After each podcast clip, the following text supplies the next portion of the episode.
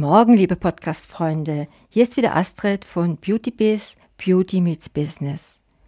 Und habt ihr das Rechenexempel von der Fußpflege gestern verkraftet? Ich freue mich noch auf eure Kommentare. Der heutige Podcast steht unter dem Motto, wie verschwendest du deine Zeit am liebsten?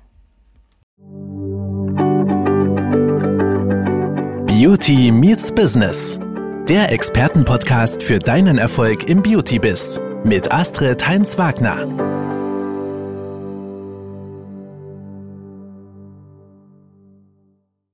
Ja, wie verschwendest du deine Zeit am liebsten? Wenn du deinen inneren Preis erstmal auf ein profitables Niveau gehoben hast, dann ist der nächste wichtige Faktor der Umgang mit deiner Zeit. Und wir reden hier nicht von Zeitmanagement mit dem Ziel, dass du ganz viele Aufgaben in deine Zeit hineinpackst. Vielmehr steht die Frage im Raum, mit welchen Tätigkeiten füllst du deine Zeit? Es gibt in deinem Institut und wie in jedem anderen Unternehmen auch eine Menge Tätigkeiten, die für den Betrieb lebensnotwendig sind. Selbst das Reinigen der Toilette gehört dazu. Stell dir nur mal vor, diese würde niemals gesäubert werden. Und dennoch sind wirtschaftlich betrachtet nicht alle Tätigkeiten gleich wertvoll für dein Unternehmen. Ich denke, es ist klar, so ist etwa eine Stunde Behandlung eines Kunden wertvoller als das Säubern der Toilette. Warum? Ganz einfach. Für eine Stunde Behandlung kannst du deinem Kunden oder deiner Kundin zum Beispiel 80 Euro, 150 Euro, vielleicht auch 250 Euro verrechnen. Je nachdem, wie deine Positionierung, deine Angebotspreise sind und welche Problemlösung du deiner Kundin anbietest. Für eine Stunde Reinigung der Räume oder der Toiletten bezahlst du wahrscheinlich zwischen 10 und 15 Euro. Womit solltest du daher mehr Zeit verbringen und womit weniger? Es gibt so eine ganz blöde Redensart. Selbstständige arbeiten selbst und ständig.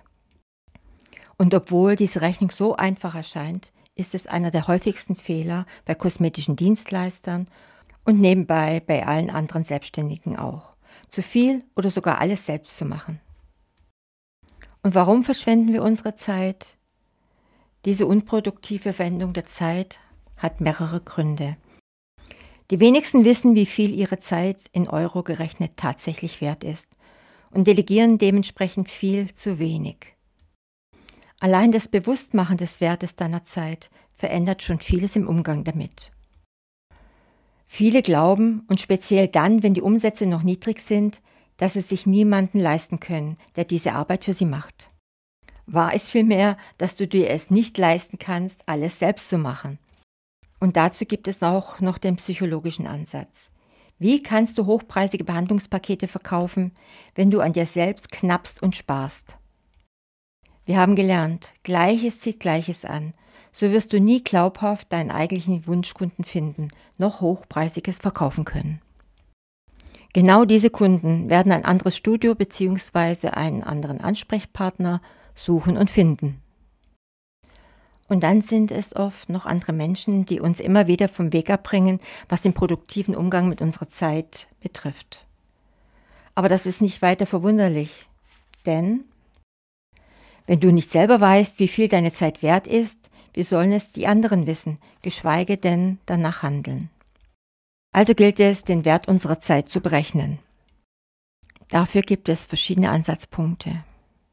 Zum einen kannst du natürlich deinen durchschnittlich fakturierten Stundensatz als Wert deiner Arbeit heranziehen. Der zweite Weg wäre, du gehst von deinem geplanten Jahresumsatz aus. Du schaust, wie viele Stunden du dieses Jahr arbeiten kannst und dividierst es durch deinen geplanten Jahresumsatz. Und es geht wirklich nicht darum, einen ganz exakten Wert zu ermitteln. Vielmehr ist, dass du eine ungefähre Größenordnung hast, was deine Zeit eigentlich wert ist. Ja, und morgen schauen wir uns mal deine wertvollsten Tätigkeiten genauer an.